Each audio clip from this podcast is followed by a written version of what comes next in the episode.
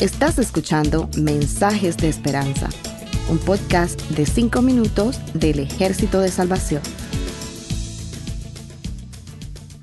Cuchillos afilados.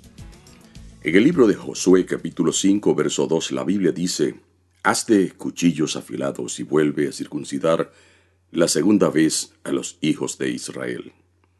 Los hijos de Israel necesitaban renovar sus votos de consagración a Dios.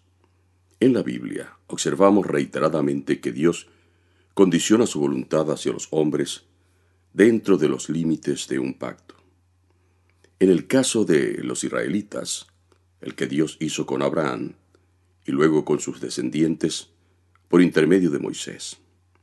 En el caso de los cristianos, el que resulta de la gracia que es en Jesucristo, es decir, el nuevo pacto.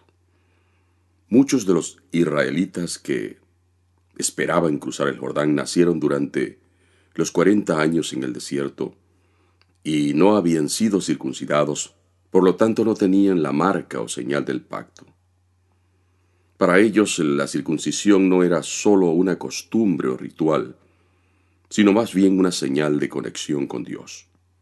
Por eso no circuncidarse a conciencia significaba desobediencia al Señor y automáticamente excluía del pacto y las promesas al incircunciso. Aunque transcurran mil generaciones, Dios es fiel a sus pactos. La cultura o la realidad social en un periodo determinado de la historia no guían el timón de la voluntad de Dios. Basado en sus pactos, Dios establece señales y principios morales con trascendencia espiritual. Por eso, Toda postura humana, sea filosófica, espiritualista, científica, materialista o moralista, que contradiga esos principios es vana. Los israelitas necesitaban renovar el pacto. Tantos años vagando en el desierto los habían hecho conformistas, amargados, pesimistas, infieles.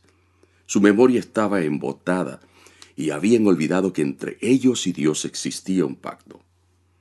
Pero para circuncidar al pueblo y así renovar el pacto, Josué necesitaba cuchillos afilados, que garantizaran el procedimiento de cortar el prepucio sin producir heridas o dolor innecesarios.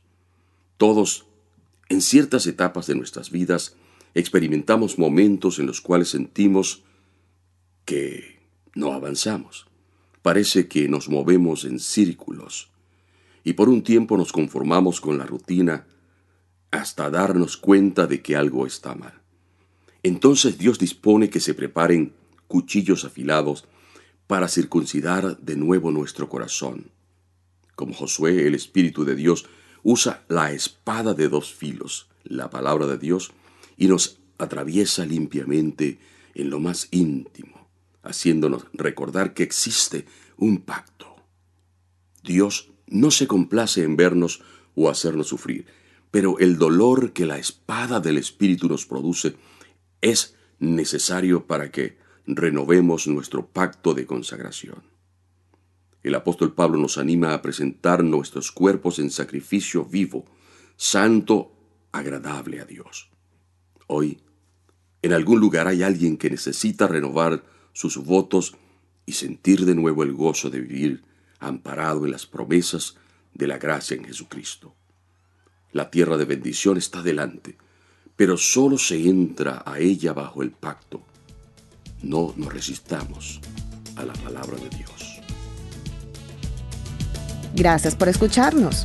Para conocer más sobre nuestros programas, por favor visita salvationarmysoundcast.org. Dios te bendiga.